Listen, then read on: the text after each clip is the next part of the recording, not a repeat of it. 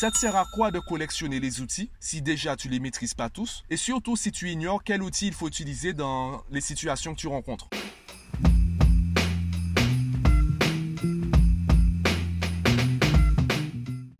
Aujourd'hui, le podcast sera beaucoup plus court que d'habitude. C'est la 20e fois que je l'enregistre. Enfin, j'ai arrêté de compter à partir de 15 parce qu'à chaque fois, je pars un peu dans tous les sens. Il y a une idée qui survient pendant que j'enregistre le podcast. Je vais essayer de rester sur le concret. Aujourd'hui, j'aimerais te parler, j'aimerais t'expliquer pourquoi je répète sans cesse que la solution est dans le moins. Si tu écoutes mes podcasts, tu m'as certainement déjà entendu dire qu'il faut cesser de faire plus et commencer à faire moins et surtout à faire mieux. Je le répète, dès qu'il s'agit de productivité, peu importe le domaine, que ce soit à l'école, que ce soit à la maison, que ce soit dans l'entreprise, que ce soit dans les entreprises, la solution est dans le moins. Et pourquoi je dis cela? On peut comparer les connaissances et les compétences à des outils. Du coup, ton cerveau, c'est une caisse à outils. Ça te sert à quoi de collectionner les outils si déjà tu les maîtrises pas tous? Et surtout si tu ignores quel outil il faut utiliser dans les situations que tu rencontres. Qu'est-ce qui fait qu'un outil est bon? Est-ce que c'est sa performance? Est-ce que c'est sa beauté? Est-ce que ce sont toutes les options qui sont présentes dessus? Ou est-ce qu'un outil est bon parce qu'il t'aide à résoudre un problème?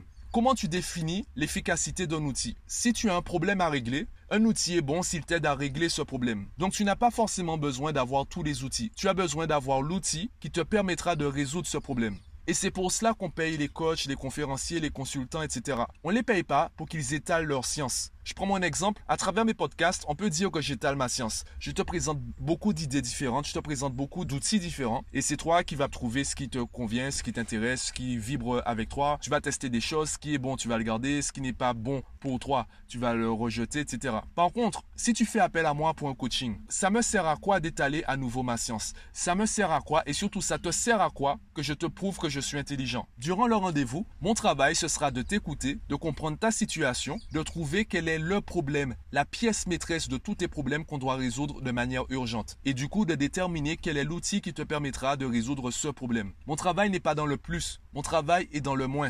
Je dois trouver quel est le nombre minimum de problèmes à régler pour que tu arrêtes de me payer le plus rapidement possible. En gros, c'est ça. Si je te présente uniquement les problèmes de surface, c'est comme si tes problèmes, c'est un château de cartes. Et sur un château de cartes, même si tu retires une carte qui est au dernier étage, le château, il va rester debout. Par contre, si tu retires une carte qui est tout en bas, le château de cartes va s'effondrer. Mon travail, c'est de t'aider à retirer une carte au rez-de-chaussée, pas de retirer une carte au dernier étage. On va pas se concentrer sur les problèmes de surface. On va se concentrer sur les problèmes les plus profonds. Mon travail, c'est de t'aider à hum, déterminer quels sont les bons outils que tu dois maîtriser et utiliser tout de suite. Il se peut que je sois un bon outil pour toi. Il se peut que tu continues à m'appeler car tu trouves plaisant de travailler avec moi. D'ailleurs, je pense que c'est pour ça que tu continues d'écouter mes podcasts. Tu trouves des idées intéressantes, des idées que tu peux appliquer au quotidien. Il y a des idées qui ne sont pas forcément compatibles avec toi. Il y a des idées qui le sont, donc tu continues à m'écouter, à tester certaines choses. Ça ouvre peut-être ton esprit. Donc tu trouves des outils intéressants dans mes podcasts. Maintenant, il y a une différence entre le gratuit et le payant. Je prends mon exemple. Moi, j'aime bien le gratuit car je suis un autodidacte. Ça me dérange pas de trouver de nouveaux outils que je maîtrise pas, d'apprendre à les maîtriser et de me rendre compte que ben, c'est peut-être pas fait pour moi, que ce n'est pas compatible. Ça me dérange pas d'essuyer des échecs. Ça me dérange pas de me heurter à des murs car j'ai une certaine aisance, j'ai une certaine liberté de temps, j'ai une certaine aisance financière, j'ai une certaine aisance dans ma vie personnelle, dans ma vie professionnelle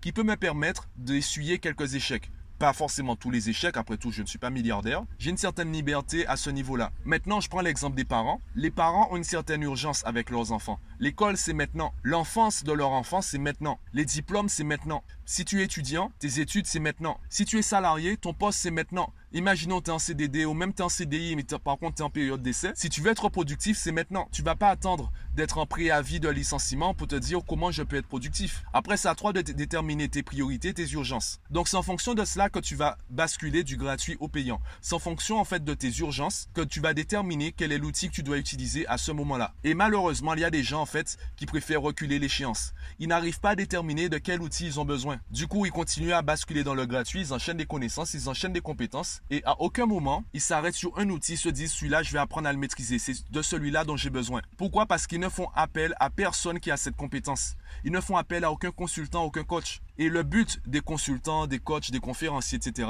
ce n'est pas encore une fois d'étaler leur science, c'est de compresser le temps, le temps de l'autodidacte. Ils vont t'apprendre, du moins ils vont t'aider à compresser ce temps pour que tu puisses passer du mode problème au mode solution le plus rapidement possible. Car on n'a pas tous besoin, on n'a pas tous l'envie, on n'a pas tous la liberté d'être des autodidactes. On ne peut pas tous apprendre par soi-même dans tous les domaines. Je reprends l'exemple des parents avec les enfants. Eh bien, en termes de parentalité, en termes d'éducation, ben l'enfant il est déjà là. C'est pas le moment. Tu n'auras peut-être pas le temps avec ton travail, avec ta vie professionnelle, ta vie personnelle, ta vie intime, etc. Tu n'auras peut-être pas le temps d'enchaîner tous les livres d'éducation, toutes les méthodes éducatives pour savoir comment réagir et comment agir avec ton enfant. Et les consultants, les conférenciers, les experts, ils sont là pour t'aider à trouver le bon outil dans le contexte et dans le timing dans lequel tu es, dans ton sentiment d'urgence, dans, ta liste de priorités et dans ton échelle de temps. Ils vont t'aider à trouver les bons outils à appliquer maintenant. Et c'est pour ça que la solution est dans le moins. Bon, tu vois que je pas encore dans tous les sens. Je vais m'arrêter là pour aujourd'hui. Dis-moi ce que tu en penses en commentaire sur le podcast, Facebook, Instagram, Twitter, LinkedIn, comme tu veux. Et moi, je te dis à demain.